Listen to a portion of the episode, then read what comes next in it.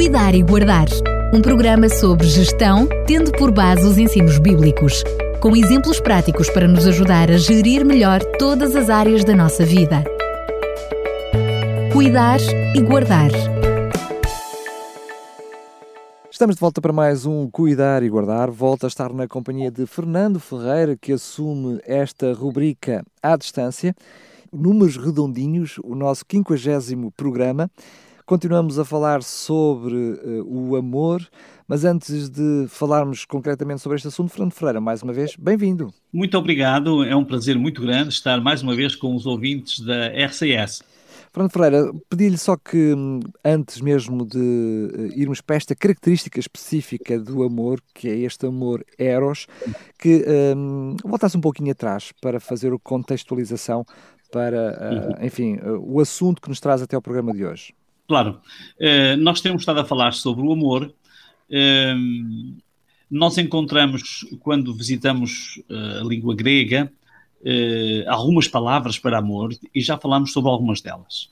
A primeira, falámos sobre o agape, falámos sobre a amizade ou a filia, e, e como referimos também, é necessário que ao falarmos sobre o amor tenhamos estas diferentes nuances, estas diferentes perspectivas. Mesmo não sendo especialistas no grego, mas um, eh, lendo e apercebendo-nos da riqueza filosófica e também linguística do grego, nós podemos daí extrair algum, alguns conceitos muito interessantes para a nossa vida prática. Eros é uma palavra grega que nos remete para o grego moderno de erotas, com significado de amor romântico. Em português nós diríamos erótico. Eh, entretanto, eros não evoca necessariamente uma natureza sexual, embora muitas vezes esteja associado ao desejo, à atração física, ao prazer, ao sexo propriamente dito. O Eros também uh, pode ser interpretado como um amor a quem se ama mais do que o amor filos, podendo, podendo também se aplicar a definição a relacionamentos afetivos propriamente ditos, seja o amor entre apaixonados. Uh, uma nota interessante é que Platão eh, não observava na, na, atração física uma parte necessária do amor erótico de onde vem o amor platónico, que significa um amor sem uma atração física. Agora, como nós também já dissemos, a palavra eros não, não aparece na Bíblia, enquanto que ágape aparece bastante e também o filéu. É, embora o termo eros, como eu disse, não esteja referido na Bíblia, o amor romântico não é esquecido ou desvalorizado, pelo contrário, reflete-se claramente no texto sagrado se nós voltarmos aos alvores da humanidade, no relato da criação, encontramos expressões que denunciam claramente a força deste amor. Reparemos na exclamação de Adão ao ver Eva pela primeira vez. G. Lloyd Carr, um professor de teologia, eh, designou esta frase que vamos referir como a primeira canção de amor da história. E Adão exclamou: Esta sim esta é parte dos meus ossos e da minha carne. O seu nome será mulher, foi tirada do homem. Eh, esta versão é o livre, mas se nós quiséssemos ainda ter uma expressão mais moderna, diríamos: Uau, esta sim, esta é parte dos meus ossos e da minha carne. Na verdade, Adão ficou encantado, sentiu-se atraído por Eva quando a viu. No capítulo inicial do Gênesis, a ordem divina é clara. Deus criou então um homem semelhante ao seu Criador. Assim Deus criou o homem. Homem e mulheres fez. Deus abençoou e disse-lhes: multipliquem-se. Ou noutras versões dizem: sejam férteis, encham a terra, dominem-na e também toda a vida animal dos mares e dos ares. Esta ordem é interessante notar que foi dada na origem antes da queda. O mundo era perfeito e os humanos desfrutavam a pujança da perfeição holística. Quer isto dizer que eles eram perfeitos física, mental e espiritualmente. E é neste contexto que, de perfeição que lhes é ordenado que sejam férteis e se multipliquem. Entre os livros uh, destinados a ensinar a sabedoria, uh, particularmente o livro de Cantares de Salomão, que é uma obra que descreve e enaltece a relação amorosa e o amor romântico. É bem evidente. Uh, o autor que há instantes citávamos dizia que o livro de Cantares é um comentário mais desenvolvido sobre a história da criação, um desenvolvimento da primeira canção de amor conhecida na história, que é o texto que lemos há instantes. Mas quando nós chegamos a Cantares de Salomão, eh, penso que o pesado ouvinte já terá lido, mas desfruto por um instante o romantismo deste versículo. Encontramos em Cantares 7.10. Eu sou do meu amado e ele deseja-me. Vem, meu amor, vamos para os campos, passemos as noites nas aldeias. Coisa mais linda. Encontramos isto na Bíblia. Que amor é este? No pensamento, no pensamento grego será o eros, associado ao desejo, à atração física, ao prazer. Curiosamente, no hebraico, como referimos, existe um verbo que de forma magistral descreve a relação conjugal. É o verbo conhecer. Vamos referir apenas dois exemplos. A primeira vez que ele aparece na Bíblia, em Gênesis 4.1.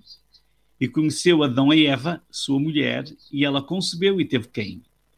E no Novo Testamento, a primeira vez que aparece em Lucas e diz: E disse Maria ao anjo: Como se fará isto, visto que não conheço varão? Uh, a, a, conotação erótica do Iadoa, ou bíblico, que é o conhecer, o verbo conhecer, é claro que se trata de uma relação entre um sujeito que conhece e o objetivo e o objeto do conhecimento. Poderíamos dizer que na Bíblia conhecer compreende estabelecer uma relação privilegiada, diz Van der Velde, ou íntima. O livro de Cantares de Salomão ajuda-nos a perceber todo o envolvimento romântico próprio destes encontros amorosos. No pensamento bíblico, o elevado conceito do casamento e das relações matrimoniais é sempre apresentado num contexto mais vasto do amor genuíno e profundo. Não pode ser descrito por um verbo que apenas descreva a atração física, o prazer ou sexo. Eu tenho aqui uma citação de uma comissão especializada, uma comissão de pesquisa bíblica da divisão euro-africana da Igreja do sétimo dia, e que diz: o casamento cristão formaliza a intenção redentora original de Deus. Ele lembra-nos que o casamento sem projeto e sem o ágape perde o objetivo. O casamento é, portanto, a verdade do amor. Conclusões. Que amor é este? Recordo o conceito que adotamos vindo da química. Nós temos falado nas ligas do amor. Referimos como exemplo que nas ligas metálicas, cada elemento adicionado permite obter ligas com diferentes características, tais como maior dureza, resistência à corrosão, resistência mecânica, ou até para obter uma cor especial para combinar com certas aplicações. Recorda-se que referimos que o latão pode adaptar-se melhor à sua finalidade dependendo da percentagem de zinco adicionado ao cobre, entre 5% a 45% dependendo da finalidade, se é para fazer moedas, medalhas ou outras quaisquer coisas, esta liga pode ser alterada. Podemos perceber que na cultura e no conceito bíblicos, a atração física, o desejo, o prazer, a sexualidade descritas pelo Eros não são ignorados, mas desenvolvem-se num elevado enquadramento de conforto e segurança. O verbo escolhido é o verbo conhecer que floresce no contexto da liga formada pelo ágape, o amor princípio, pela filia, a amizade e até pelo storge, a afeição. Aqui chegamos mais uma vez a uma parte muito prática da gestão do amor. Para os mais velhos, lembra-se do encanto da sua noiva ou do seu noivo no dia do casamento e durante o período das núpcias? Talvez tenha exclamado como Adão: Uau! Esta sim é parte dos meus ossos da minha carne. Ou talvez tenha refletido nas palavras do Criador e exclamado: Uau, somos mesmo uma só carne. Mas com o passar dos anos, a beleza estonteante da sua noiva ou do seu noivo deu lugar às rugas. A elegância foi substituída por algumas gorduras acumuladas. Alguns traços da sua personalidade fizeram arrefecer o seu ânimo. Eu gosto muito dele, mas ele tem um feitio, já ouviram isto alguma vez. A força e a virilidade do seu noivo foram roubadas por um acidente. Num mergulho, numa piscina, ficou paraplégico. Ou talvez uma doença degenerativa esteja a deformar o seu tesouro. Agora aquela beleza que o ou que encantou resume-se a um corpo debilitado e imobilizado. Tudo quanto era beleza e atração física esveiu-se. Se o seu amor estava fundamentado apenas no eros romântico, perdeu o brilho.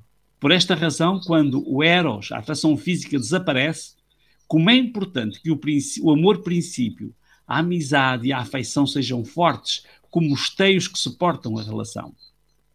Compreenda a complexa liga do amor.